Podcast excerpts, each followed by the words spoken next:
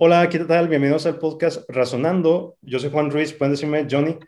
En este podcast, pues, una de las esencias será, pues, criticar ideas de poco fundamento, eh, siempre desde la posición de la razón y el pensamiento crítico, y así como en ocasiones criticaré ideas que fácticamente son incorrectas, que no tienen pruebas de que efectivamente ya sea que funcionen o existan, también voy a hacer críticas de creencias de poco fundamento que afectan en la vida social. En este último mes, marzo, pues sabemos que ha sido un mes en el que se tocan temas muy sensibles que en sociedades como la mexicana son básicamente cosas que sabemos que están ahí, pero a veces la sociedad se hace de la vista gorda a la hora de, tocar esos temas. Y estoy hablando específicamente hoy del tema de machismo. En esta ocasión vamos a hablar yo y una asociación de mujeres y una psicóloga especializada en casos de violencia sobre el tema del machismo, cómo nos afecta, qué acciones podemos tomar para erradicarlo.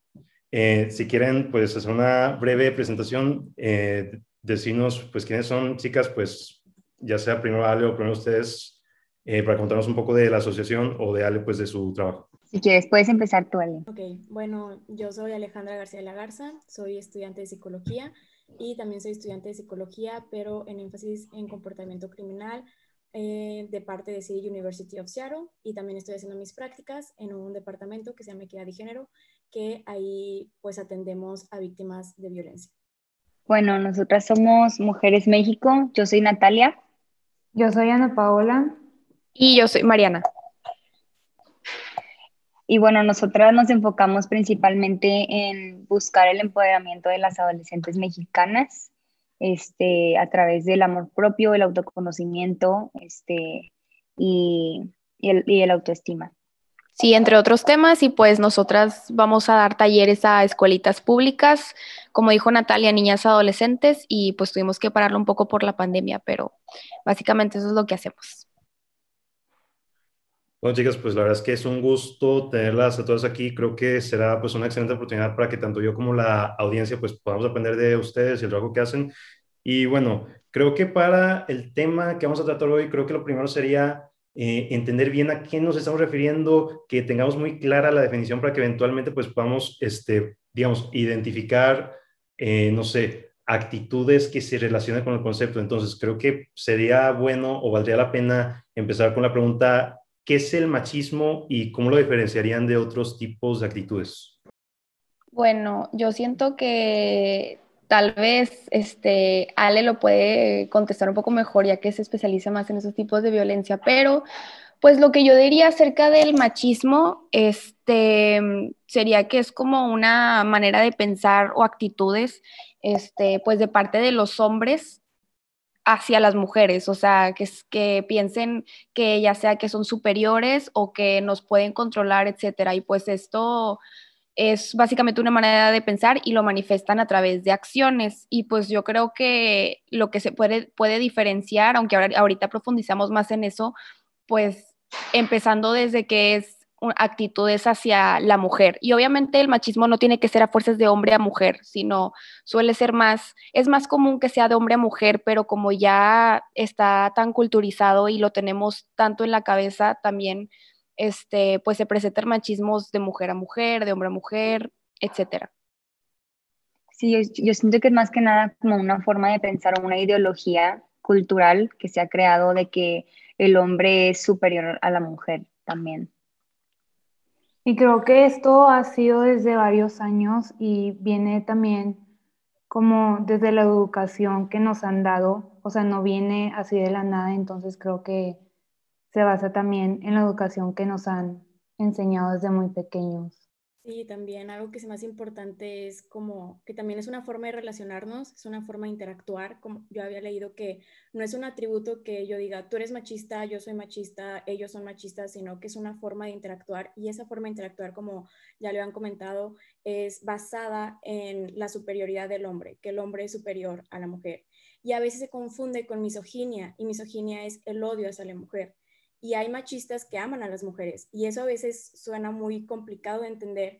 y pues se me ocurre un ejemplo muy muy burdo, pero pues a lo mejor vamos a entenderlo mejor, que yo tengo un perro y yo quiero muchísimo a mi perro, yo le doy de comer, lo saco a pasear, etcétera, pero yo sé que soy superior a él porque a mí me han dicho desde que soy pequeña que los humanos son superiores a los animales, entonces yo sé que en el momento en que yo lo deje de, alimentar, pues yo tengo el, poder sobre él, ¿no? De su vida. Y, así hay muchos machistas. Obviamente esta analogía está muy mal hecha, pero es como un ejemplo burdo para poderlo entender, que, que así a lo mejor piensan los hombres de que, ay, bueno, yo la quiero mucho, pero ¿cómo que va a estudiar? ¿Para qué si debe estar en la casa? o sí, cuestiones así donde lo ven como un bien o como un objeto, como algo a presumir, como mi esposa, mi chava, mi algo. Sí, claro, y pues bueno, al menos lo que, lo que yo llego a percibir es que, a ver, usualmente asociamos la palabra machismo con cosas que hoy mismo nos pueden parecer horrorosas, como no sé, que la mujer no pueda votar o que una mujer sea asesinada, pero no necesariamente quien es machista, digamos, es un psicópata o una persona fría, sino que puede haber, digamos, como tú dices, Ale, pues me imagino, celos posesivos o romantizados de, ay, eres mía, pero claro, e-, es una persona antes que ser tuya, ¿no? O sea, no, no es una posesión, a fin de cuentas. Sí, claro, y también, bueno, así como tú dices que lo podemos ver desde la perspectiva de que sí, pues antes las mujeres no iban a votar, pero, o sea, también está desde las perspectivas de micromachismos, o sea, que son cosas que como ya las tenemos tan incrustadas en nuestra cabeza, como así crecimos literalmente, o sea, muchas veces no vemos los machismos como si fueran machismos, sino ya lo vemos como normal, por ejemplo. No, pues es que mm, la verdad las mujeres no se ven tan bien diciendo maldiciones, o sea, no, no las hace ver bien. Eso es, eso es ser machista, literalmente ese tipo de comentarios que nosotras, o sea, hasta podemos pensar de que no, pues sí es cierto, o sea, son también ese tipo de cositas que siento que nos hace falta concientizar, o sea, porque ya sabemos, sí, las mujeres antes no votaban, pero ahora también siento que nos tenemos que concentrar en las cosas así como pequeñitas. Sí, no minimizarlas también, o sea, como que, ay, de que, o sea, también, por ejemplo, la violencia, de que la violencia no solamente es de que, que te golpeo, o sea, también hay violencia verbal, violencia psicológica, agresiones y así, que como que nosotros decimos que, ay, no me pega, entonces de que todo bien, pero hay otras cosas que también te pueden afectar. Entonces también, o sea, siento que como dice Mariana, también es poner atención en esas, en esas pequeñas actitudes de la vida diaria, del día a día, que también son machismos, no solamente así como que, como que ay, tú no puedes estudiar, tú no puedes votar, de que no, o sea, incluso desde comentarios, chistes, etcétera, hay muchas cosas que incluso no es nuestra culpa, o sea, viene desde que, desde la educación de generaciones atrás, y obviamente es algo difícil de cambiar de un día para otro, pero pues poco a poco se va haciendo más conciencia al respecto. Sí, lo que dijo Mariana al principio, que el machismo no es solamente ese hombre, sino que somos mujeres, también la mujer puede ser muy machista y decir, no, sí es cierto, yo soy menos, yo mejor me quedo en la casa o incluso como mamás había una, no, algo donde vi que dice, bueno, las mamás están educando a los hijos a ser machistas, entonces la mamá también es machista, entonces hay que romper, no es tanto, vuelvo a decir, no es tanto atributos, sino es toda una interacción, todo un sistema que, provoca que las mujeres nos sintamos menos, hagamos menos a otras mujeres y los mismos hombres también nos hagamos menos. Yo creo que la clave del machismo es la inferioridad de la mujer. Claro, y también se me ocurren, digamos, si no es la inferioridad de la mujer, también pienso, por ejemplo, en la inferioridad de características que tienden a asociarse a lo femenino. Y creo que, bueno, esto ya es un tema secundario que trataría en su propio episodio, pero pienso también en cómo se le puede presentar en actitudes como la homofobia, que debido a que al homosexual lo asocian con una característica, digamos, femenina, entre comillas, porque también podría ser muy cuestionable el por qué lo llamas femenino. Eh, pero sí, eh, eh, podría influir, creo yo, también en ese tipo de violencias y creo que igual y tú, Alex, sabes un poco más.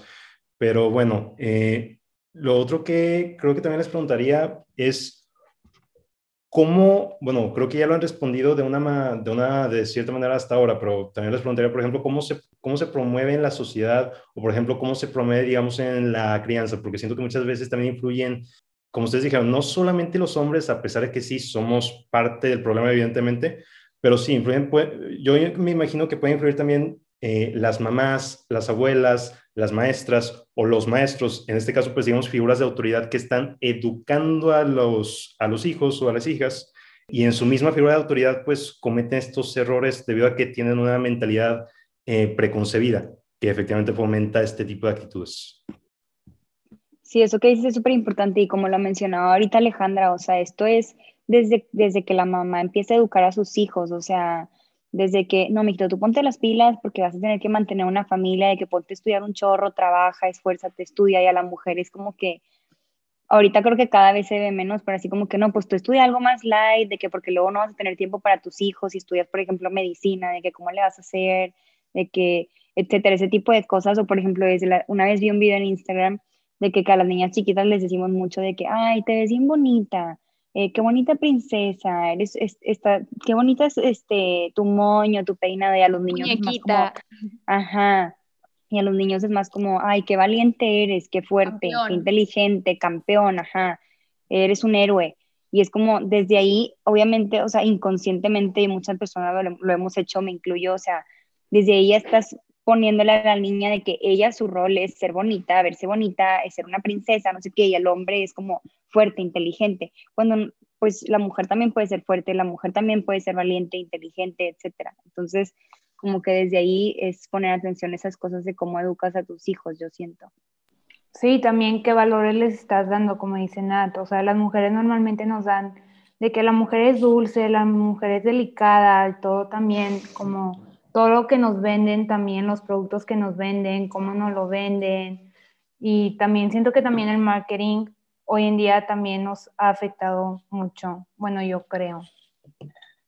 Claro. los estereotipos.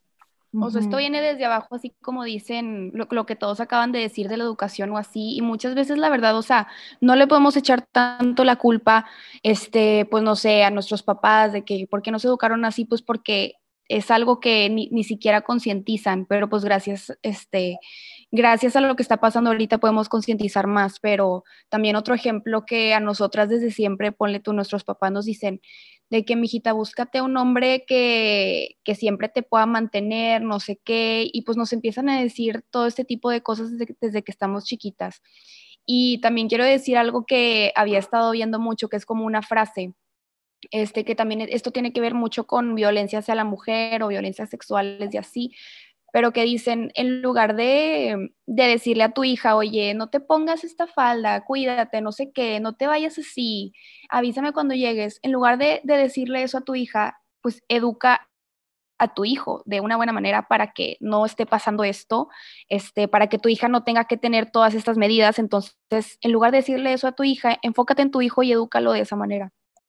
Sí, y eso lo vemos, lo que estás mencionando, lo vemos como en la cultura popular, en, en dichos, en refranes como, no sé, de que cuiden a sus, a sus gallinas porque no sé qué, de que ahí viene mi gallo o algo así. O sea, como que sí, esa mentalidad de que las mujeres se tienen que proteger de los hombres y lo, como si los hombres no se pudieran contener, y yo creo que es una, también una idea que ha pasado por generación en generación, la idea de que el hombre no puede contenerse sexualmente porque así es él y es más sexual y todo, eso es totalmente un mito, se puede contener, igual que nos han educado a las mujeres a, no, no te toques ahí, no, no hagas esto, no, ¿cómo vas a provocar? Etcétera, etcétera, ¿no? Y ahorita también que estaba mencionando Natalia, me acordé del, del grado de la crianza, me acordé de una anécdota que una amiga de mi mamá estaba embarazada y ya había tenido una niña y ahora estaba embarazada de un niño. Entonces, le, le pregunto a mi mamá, oye, ¿y cómo,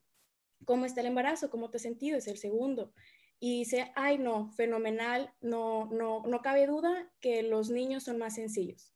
Entonces yo me puse a pensar, el bebé ni siquiera ha respirado, ni siquiera ha salido al mundo, a la realidad, y ya se le puso un atributo que como es niño es un poco más sencillo, y cómo quedamos las mujeres como complicadas, como histéricas.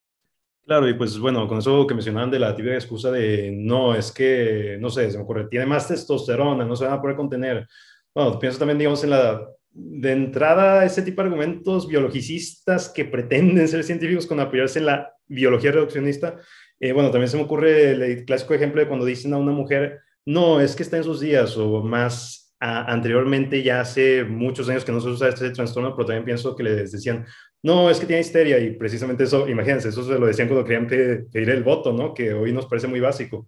Eh, pero bueno, no, sí, sí, tienen razón en ese tipo de ejemplos, en actitudes, no diría educativas, pero sí, digamos, actitudes que se, que se pueden transmitir, ya sea en círculos como la, en la familia, la escuela, etcétera. Este... me, me faltó un, un aspecto donde se puede promover el machismo que casi nunca se habla y casi no se toca, que yo creo que son los medios de entretenimiento, las series, las películas. Eh, de hecho, me acordé que un día una víctima de violencia había dicho en, un discurso, estaba diciendo, es que a mí me educaron, yo veía que tenía que tener un príncipe azul, yo tenía que buscar mi príncipe azul. Entonces me pongo a reflexionar y es cierto, todas las películas de Disney en nuestra infancia era consigue un príncipe azul y vas a ser feliz, todo va a estar maravilloso una vez que consigas un príncipe azul. Y ahorita, ¿qué pasó? La compañía de Disney ya cambió ese mensaje hacia las mujeres. Ya el mensaje es, no necesitas un hombre, tienes a tu hermana o tienes a tu familia, o mejor regula tus emociones, o mejor busca un sentido que te guste de la vida. Es decir, ya, ya quitaron ese, ese machismo, obviamente, porque el tiempo cultural va cambiando, nosotros vamos cambiando, pero ahí está mucho el impacto porque muchas niñas vivieron con eso, se desarrollaron viendo eso. Y otro ejemplo de lo de las series fue lo de Gambito de Dama, que los, las niñas empezaron a comprar y quisieron jugar, aprender a jugar ajedrez. Y vi un comentario que decía, pues es que es obvio, es la primera vez que les ponen una, una serie donde no gira la mujer alrededor de un hombre. Y es cierto, y, qué gran impacto hizo esa serie en, estas niñas que quisieran aprender a jugar ajedrez. Entonces, eso a lo que voy, yo creo que es el, el medio de entretenimiento, las películas, las series, es para el niño sobre todo como una manera de ver su realidad, es a través de la pantalla donde ve realidades y más y sobre todo ahorita en pandemia que no pueden salir mucho a lugares, que no es lo que ven en la pantalla es su realidad y yo creo que es importante como ya lo ha estado haciendo Disney últimamente de plasmar cosas más positivas a las niñas y a los niños. Claro, y bueno, también esto es algo que yo pienso mucho, este, ustedes me pueden corregir si tengo algo mal, pero eh, a ver, es que tenemos 200 mil años de historia humana eh, que se puede conocer científicamente, digamos, desde que el Homo sapiens sapiens ha empezado a existir sobre la Tierra como, como una especie, ¿no? Y la idea de la igualdad de género como tal nunca se tuvo hasta hace, hasta hace más o menos 100 años, cuando mucho, cuando empezaron a adquirir derechos, con el derecho al voto, a la educación, etcétera. Entonces, pues, a ver, sí, sí han habido avances, pero hay que reconocer que es normal que haya, que haya rezagos cuando la mayor parte de nuestra historia de, de nuestra especie, pues lo normal era que el hombre dominara sobre la mujer. Eh, es lo que yo pienso, no sé, no sé qué opinan ustedes. Sí, yo siento que, o sea, todo eso viene desde una historia desde hace miles de años, o sea, como que el papel de la mujer siento que se ha, se ha confundido un poco, o sea, con el tiempo ha ido cambiando cuál es el rol de la mujer en la sociedad, pero pues antiguamente, como tú dijiste, de que ni siquiera el voto podrían, podrían tener por sus como razones biológicas de que nosotras estamos locas o somos bipolares y cosas así, y digo, o sea, volviendo al tema de lo de este, la educación que le dan a los hombres y a las mujeres, por ejemplo, típico que siempre te dicen de que tienes que darte a respetar. Y es como, pues es que yo merezco respeto simplemente por el hecho de que soy humana, o sea, no, no porque sea mujer me tengo que dar a respetar y yo el, el respeto no es algo que se gana, es algo que ya se debe de tener como derecho humano, sea mujer o no. Entonces, eso también es como que algo muy fuerte y, y como dice Alejandra, o sea, de que los hombres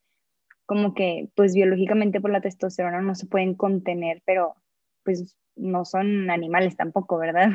Creo que yo no entendí al 100% tu pregunta, o sea, si no corrígeme, pero como que tú dices que llevamos tantos años, o sea, bueno, es relativo, ¿verdad? Pero que ya llevamos mucho tiempo luchando por la igualdad de género, pero sigue habiendo rezagos, o sea,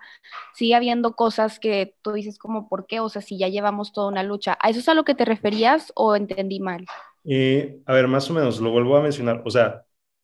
me refiero a que sí han habido avances en cuanto a que, no sé, que se haya conseguido el voto o que en los países del primer mundo pues ya hayan derechos reproductivos, se me ocurre, pero con todo y esos avances pues no hay que olvidar que el status quo era que, bueno, ha sido que el hombre dominara a la mujer. Entonces es normal que debido a nuestra historia de 200 mil años como especies pues hayan rezagos, eso es lo que yo me quería referir. Pues yo creo que, o sea, sí, definitivamente como, como tú dices, es un hecho, o sea, sigue habiendo rezagos, este, aunque ya, pues, este, la mujer vota y así, pero yo también siento que puede ser que literalmente, por ejemplo, cuando a la mujer se le dio el derecho al voto, no habían concientizado sobre otros tipos de machismo, por ejemplo, ok, la mujer no puede votar, como porque no puede votar, ok, ya, ya puede votar, entonces ya tenemos más igualdad de género, pero luego siento que las mujeres, o sea, van reflexionando más, van pensando más y se van, o sea, lo van sintiendo y cada, cada vez va saliendo más de que, oye, ok, ya puedo votar, pero ¿por qué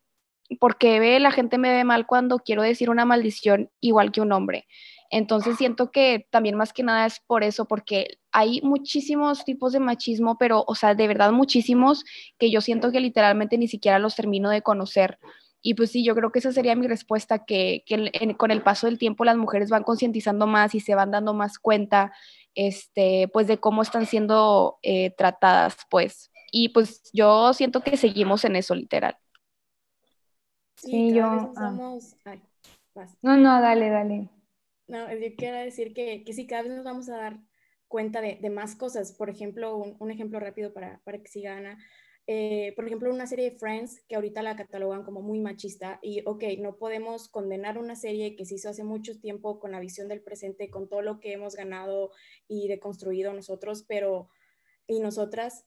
pero el sí es que ya nos estamos dando cuenta. El hecho, si nadie ha visto Friends, voy a spoilear como el final, pero el hecho de que una mujer quite, o sea, renuncie a su trabajo de, de no sé, del sueño que, que tenía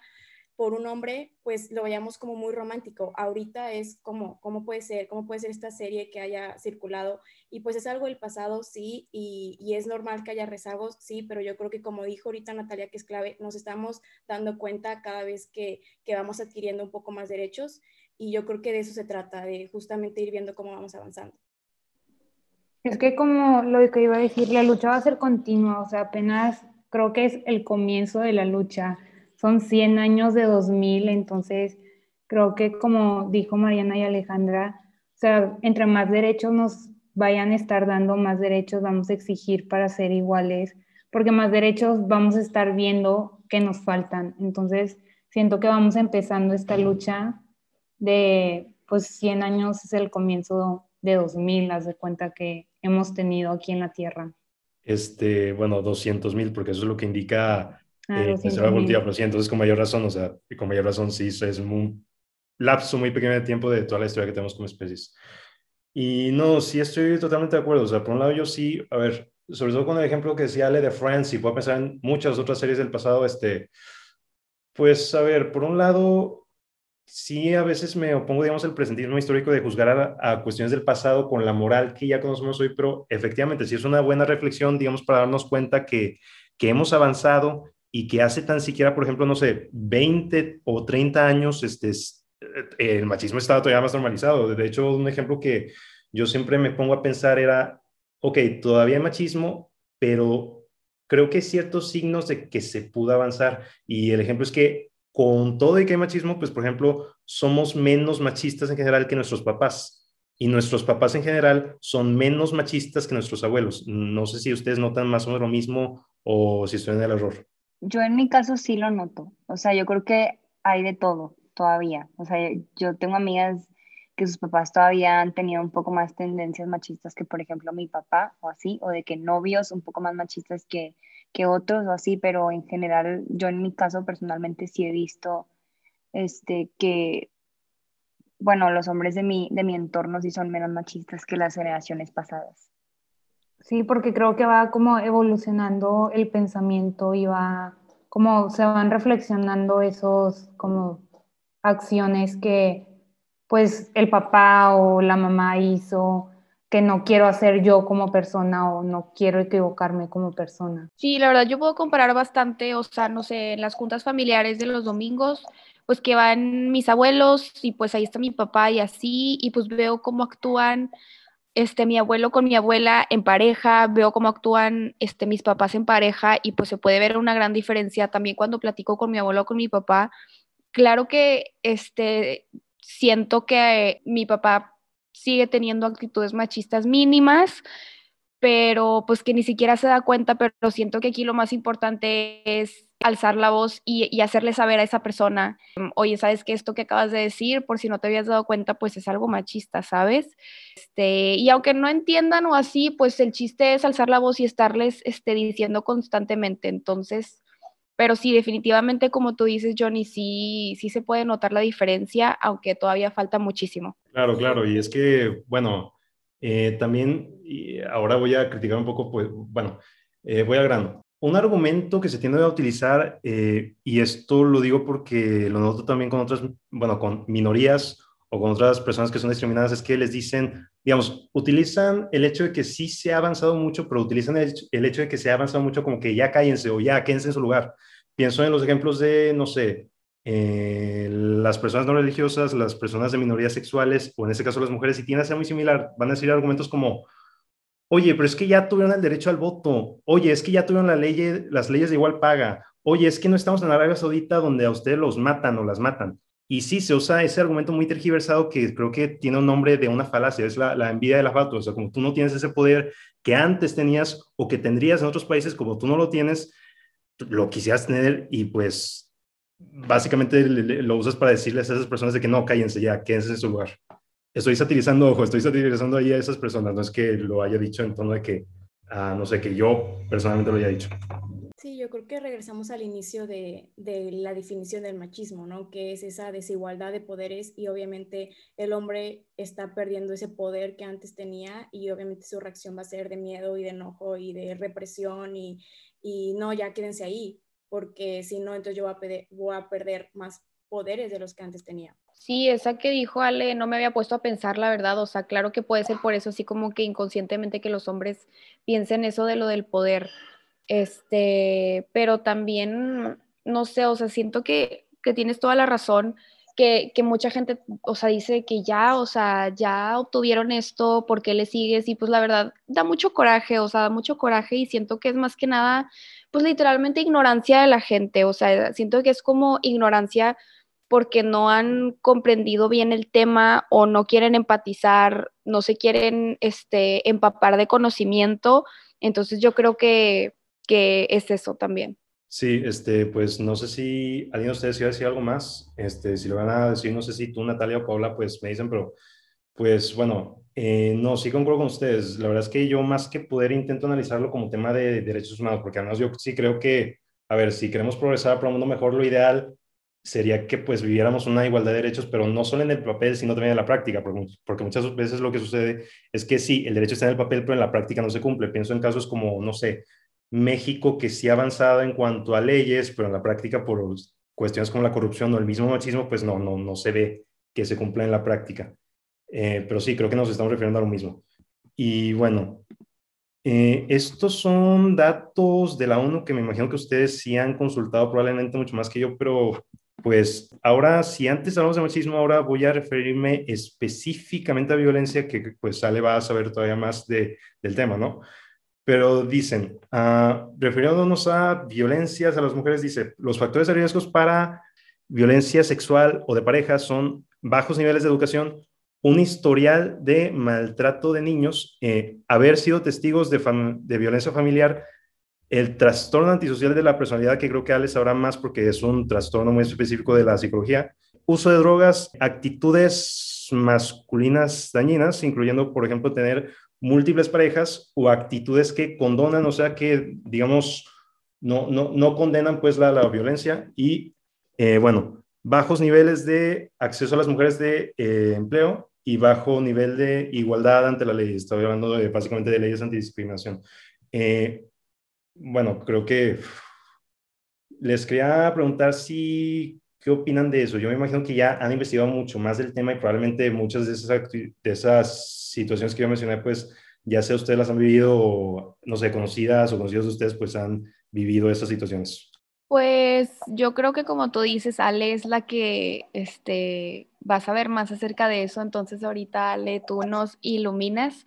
Este, pero pues estamos platicando así más ahora, adentrándonos, como dices, Johnny, en el tema de violencia. Em, y pues yo quiero como decir que es, lo que siento que ha estado pasando muchísimo últimamente y más pues en el lugar de donde vivimos, porque es lo, lo, que estamos viendo en redes sociales, lo que estamos escuchando de amigas, de conocidas, que son pues más que nada violaciones, este, pero violaciones pues no, no como tan, no quiero decir ninguna palabra errónea, pero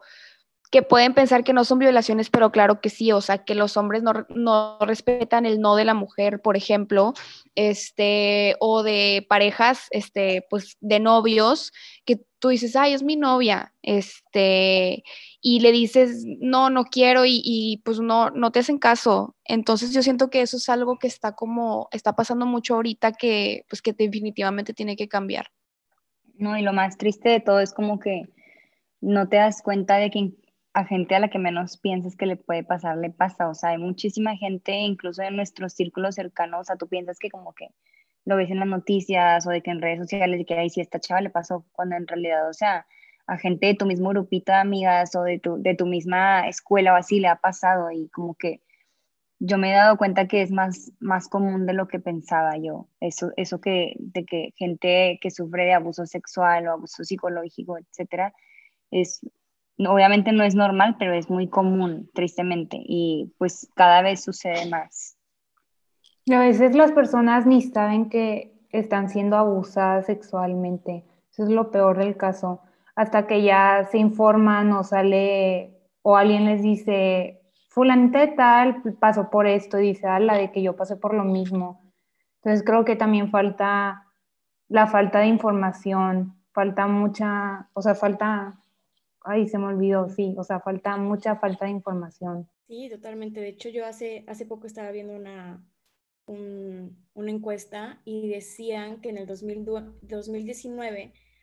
49.29% sufrieron abuso en la infancia mexicanos. Entonces, 49.29 lo va a reunir a 50. 50% de los mexicanos sufrieron un abuso sexual en la infancia. Entonces, se me hacen unas cifras, la verdad, muy grandes, muy perturbadoras y justamente te, me pregunto muchas cosas, como lo que ahorita dijiste, Ana Paula, de hay mucha gente que ni siquiera sabe que, que es abuso. ¿Por qué? Porque desde chiquito le dijeron que eso era normal. Es muy común que el agresor diga, ay, no es que así jugamos y el niño tiene cuatro, cinco años, ¿cómo va a saber que eso no es una relación de papá a niño o de tío a niño o de abuelo a niño. O niña. Entonces, yo creo que sí es, es, muy alarmante, necesitamos muchísima información en los niños y quitar demasiado el tabú de lo sexual, de, de la violencia sexual, es decir, que, que, hasta los niños sepan, porque ¿cómo van a poder saber que está mal si todo lo mantienen como tabú y como secreto y como no, no digas nada, no te toques ahí?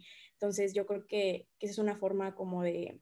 de atacar ese problema de, del abuso sexual. Bueno, ahí nos entramos a un tipo de violencia muy particular que es el abuso sexual y de pareja, pero bueno, eh, sabemos que la violencia pues, puede tener muchas formas. recomiendo mucho, aparte de que consulten pues, páginas de psicología de prestigio, pienso en Psychology Today o los journals de psicología que pueden consultar al respecto. Eh, también recomiendo mucho la página de Ale que recién empezó, se llama Un proceso en espiral, que habla de psicología, pero particularmente enfocada a violencia. Y bueno, esta vez a ti particularmente, Ale, pues bueno, te voy a preguntar eh, un par de cosas en las que pueden estar relacionados pues ambos temas, los temas de machismo y violencia. Eh, te preguntaría cosas como, oye, machismo y violencia, ¿cómo se relacionan? Eh, o qué, o podría existir, digamos, una distinción entre la violencia que no necesariamente es machista y la que sí es, o por ejemplo, ¿cómo, cómo abordarías esos temas? Ok, pues machismo ya lo habíamos definido, es como esta forma de interactuar, actitudes, acciones donde el hombre está superior, la mujer inferior. La violencia de género, por así decirlo, es yo voy a violentar, ya sea como habíamos dicho, hay muchas formas, psicológica, física, sexual, económica, negligencia, etcétera, eh, a una persona basándome solamente en su orientación o identidad sexual. Entonces ahí no tienen, nada, o, sea, ya estamos empezando a, distinguir entre machismo y violencia de género. Violencia general es, bueno, impartir daño a la otra persona.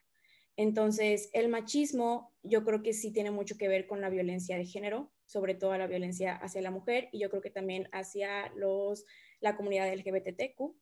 y más. Y bueno, yo digo que el machismo influencia porque, bueno, influye porque justifica la violencia, es decir, justifica y la incita. Entonces, no sé, se me ocurre que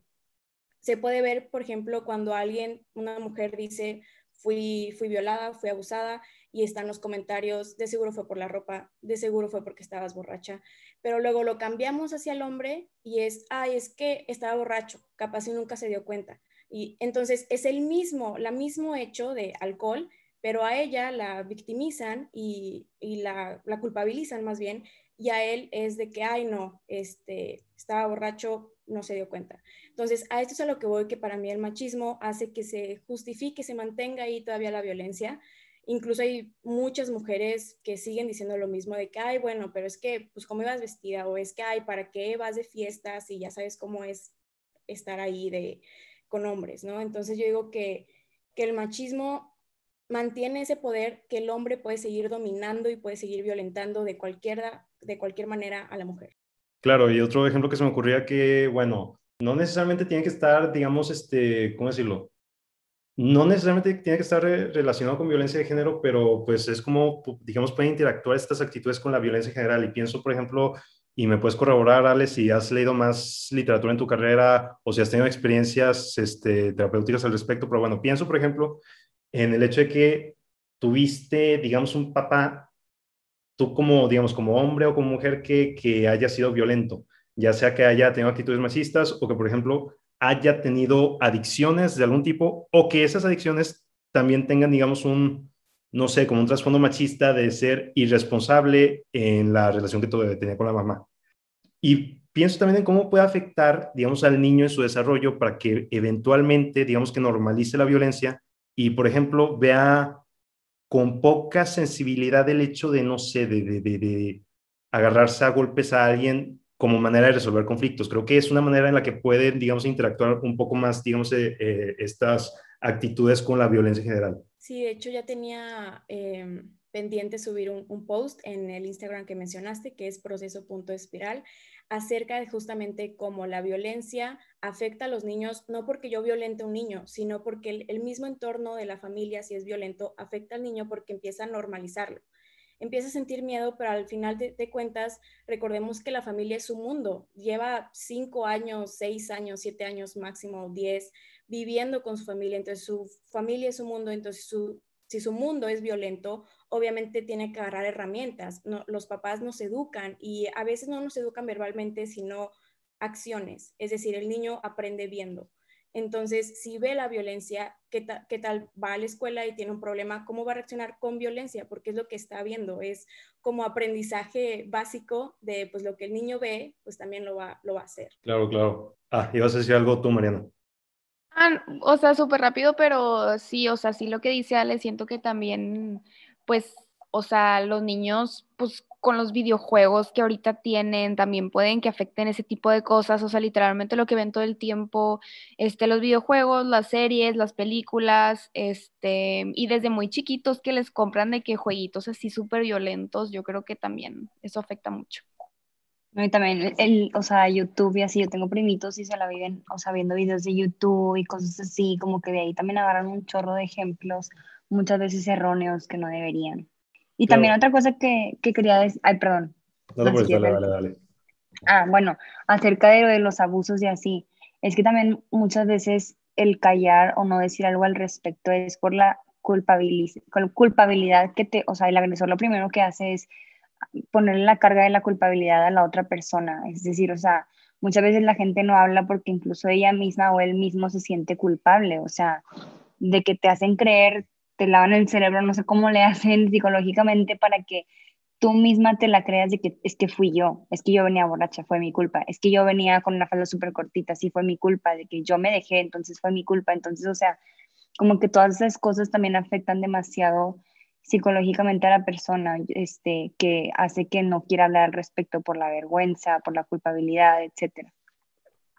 Claro, y bueno, la verdad es que esto, de nuevo, es un patrón que yo noto en muchos tipos de ideas poco fundamentadas que afectan personas, eh, y es que a la persona que se, digamos, que se creyó esas ideas y fue víctima de un abuso, este, lo veo también, digamos, con,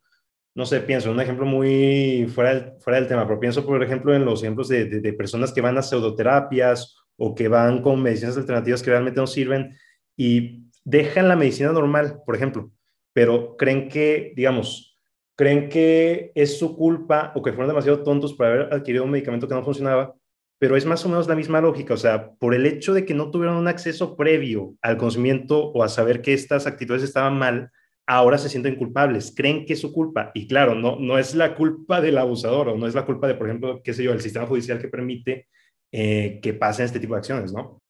Bueno, este sí, y es que es tanto, digamos, eh, la manera en la que impacta en la sociedad. O sea, ahorita estamos hablando directamente como, digamos, de las víctimas individuales que, pues, hay que decirlo con acento, o sea,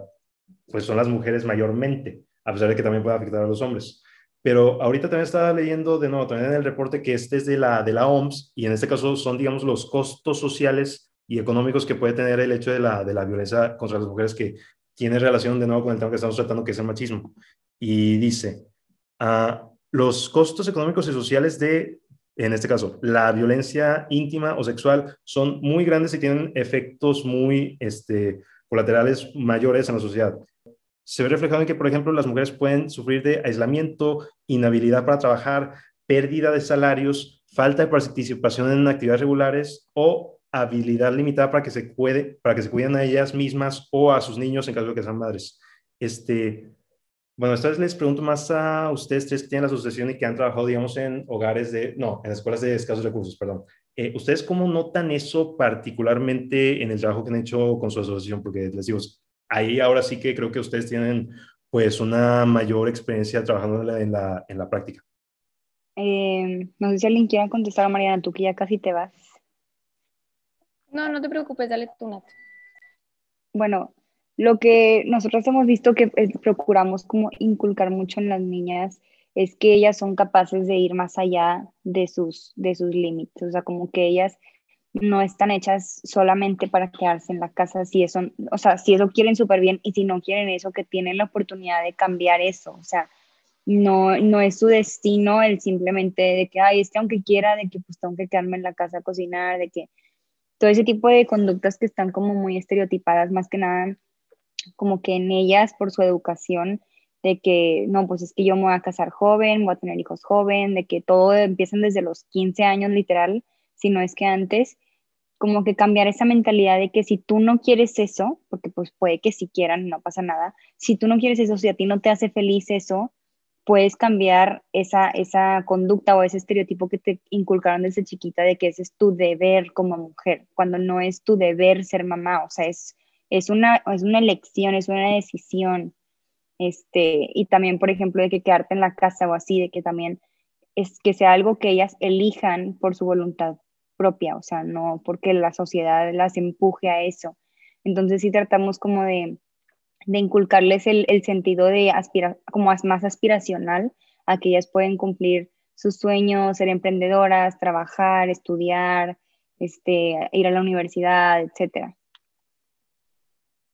Sí, porque más que nada vimos que, o sea, al estar hablando con la directora, como que era un ciclo, ¿no? O sea, salen, van a secundaria, saliendo de secundaria, como que ya muchas empezaban a embarazar y empiezan como pues a entrar a este ciclo de soy mamá soltera, de que tengo que cuidar a mi hijo, ya no estudio, entonces como que queríamos dejar esa semilla de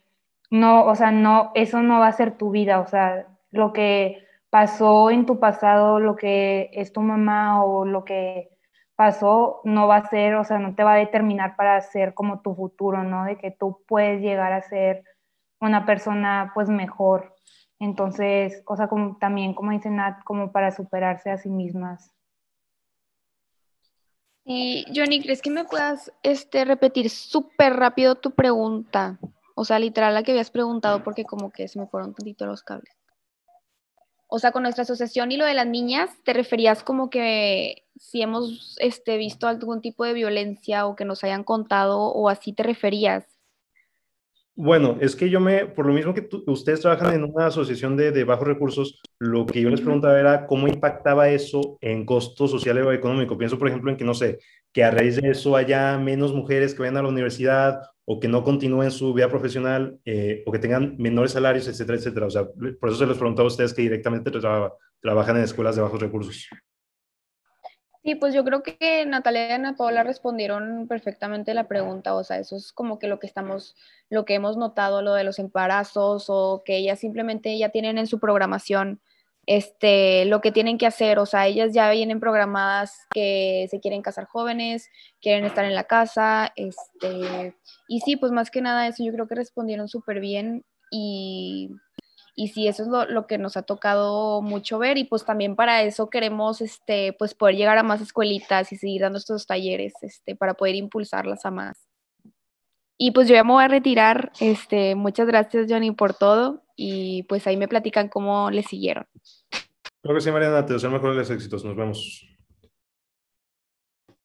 Sí, pues es que ahí ya estamos viendo de que, digo, obviamente por deber moral y por empatía que hay que tener hacia las víctimas, eso pues sí, sí, hay que erradicar estas, este tipo de actitudes. Pero es que también si uno lo piensa, digamos, de una manera muy egoísta por el costo social económico y, no sé, eh, la manera en la que impide el desarrollo de un país, pues incluso por ser egoístas, pues deberíamos dejar esas actitudes porque finalmente, aparte de las víctimas, terminan afectándonos a todos como sociedad. Y pues bueno, eh, iba a ser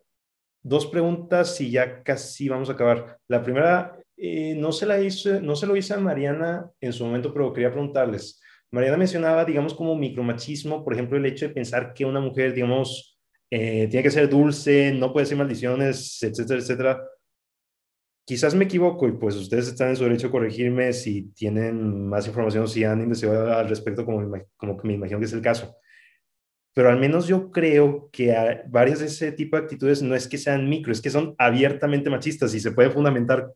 de manera muy coherente por qué son machistas, porque efectivamente, ¿cómo vas a decirle a una mujer que no puede decir maldiciones y tú como hombre no, si se supone que la quieres tratar como igual? Sí, yo también pienso lo mismo, o sea, como que se supone que la educación debe de ser pues la misma para todos, ¿no? Obviamente yo entiendo que hay conductas, o sea, como que cosas que le dices a un hombre y cosas que le dices a una mujer, etcétera, de que distintas tú como mamá, pero porque al final de cuentas las mujeres y los hombres somos diferentes biológicamente, ¿verdad? Pero eso de las maldiciones, por ejemplo, yo siento que tú como mamá, si vas a educar a tus hijos a que no digan maldiciones, está súper bien porque, pues, o sea, pues obviamente, pero a los dos decirles lo mismo, no digan maldiciones, o sea, no se ve bien por, por la moral o la ética, lo que tú quieras, pero no a ti, a la niña. Las niñas se ven más bonitas eh, hablando bonito y al hombre así como que, ah, bueno, X, o sea, pues va parejo para los dos. Si no te gusta que tus hijos hagan maldiciones, diles a los dos, así como, o sea, porque no sé, siento que, no sé, por ejemplo, yo, soy mamá y tengo un hijo hombre y una hija mujer, y solo a la niña le digo, no digas eso de que, ¿qué te pasa? Te ves súper mal. Y al niño no le digo nada. Y entonces la hija es como que, ¿y por qué mi hermano sí puede decir y yo no? Entonces, como que siento que ahí es donde se ven ese, ese tipo de detalles de, de hacer esa, esa diferencia entre los, el hombre y la mujer, de que, pues, ¿por qué? O sea, ¿Cuál es la diferencia? Porque tú como hombre no te ves mal hablando de maldiciones y yo como mujer sí. Claro, claro.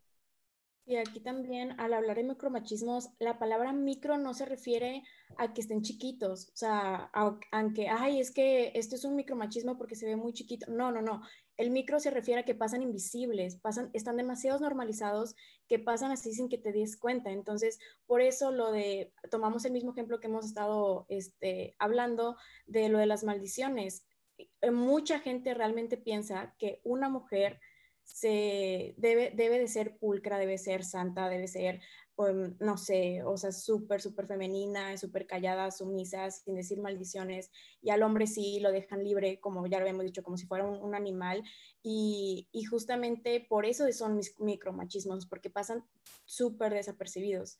Y, también lo de los colores, lo de azul para niños, rosa para niñas, ese es un micromachismo, está súper normalizado, nadie se da cuenta y es justamente porque es micro. Ya, sí, pues ya, ya te puede captar a mayor profundidad por qué, por qué la, vamos, por qué le dicen micro de entrada. Pero bueno,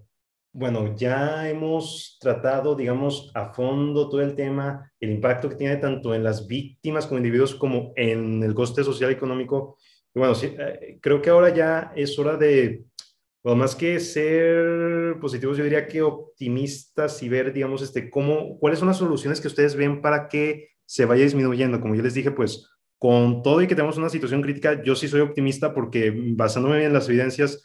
yo observo que sí se puede gradualmente erradicar este tipo de males. Lo hemos visto cuando obtuvieron el voto, lo vemos en el movimiento de liberación de la mujer en los años 70, que se discutían, entre otras cosas, las leyes de igual paga en Estados Unidos, y pues eventualmente yo sigo creyendo que sí se puede si todos como sociedad pues trabajamos de manera pues seria, ¿no? Sí, yo creo que sí se puede,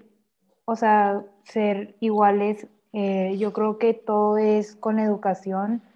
y bueno, no quedarnos calladas en todos los micromachismos y machismos y todo lo que vivimos diariamente de machismo. Entonces, creo que más que nada es seguir luchando, eh, seguir buscando la igualdad de género y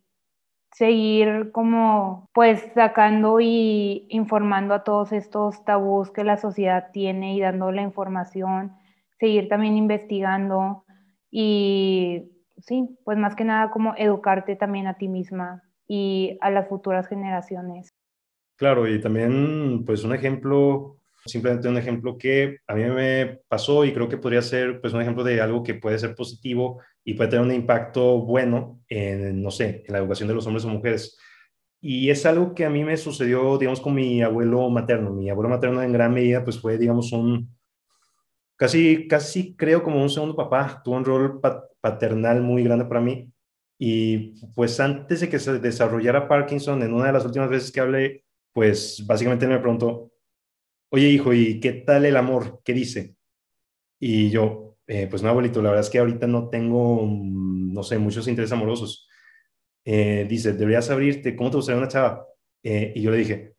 híjole, pues me gustaría, por ejemplo, uh, no sé, aprender mucho de ella o que, que sepa muchas cosas, que podamos conversar eh, de un montón de temas, etcétera, etcétera. Y mi abuelito me dijo, oye, hijo, pues la verdad es que qué bueno, eh, sí vale mucho la pena que, por ejemplo, no, no, no repitas las mismas conductas machistas que yo, tu papá, en algún momento pudimos tener. Y bueno, me refiero a que el impacto que un hombre o una mujer puede tener sobre otras personas diciéndole de que no, estas cosas están mal y no conviene que las sigas repitiendo pues sí, puede tener un impacto muy, muy positivo.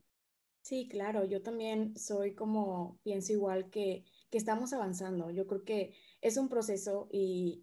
los procesos tienen forma espiral, o sea, a lo mejor vamos para abajo, a lo mejor vamos para atrás, pero yo creo que seguimos avanzando. Y, en ese tema familiar, sí, a mí también llegó, creo que fue este mes de, de la mujer, que, que mi papá me volteó a verme y me dijo, ¿sabes qué? yo no sería tan, tan así, él es muy, o sea, me apoya mucho, él es, no creo que sea tan machista, más bien, no es machista, o sea, me dijo, creo que no sería tan, tan abierto eh, acerca del feminismo si no fuera por ti y por tus diálogos. Entonces, yo creo que contestando a tus preguntas, una de las cosas es abrir, abrir el diálogo como lo estamos haciendo en nuestras familias, como lo había dicho Mariana, es abrir el tema hablarlo porque a alguien le va a ayudar, como tu abuelo te dijo a ti, como mi papá me ha dicho a mí, yo creo que es empezar a educarnos también, a documentarnos, ya hay demasiada información, en, Instagram hay mucha información como, mm, como yo, como mis compañeros con su asociación,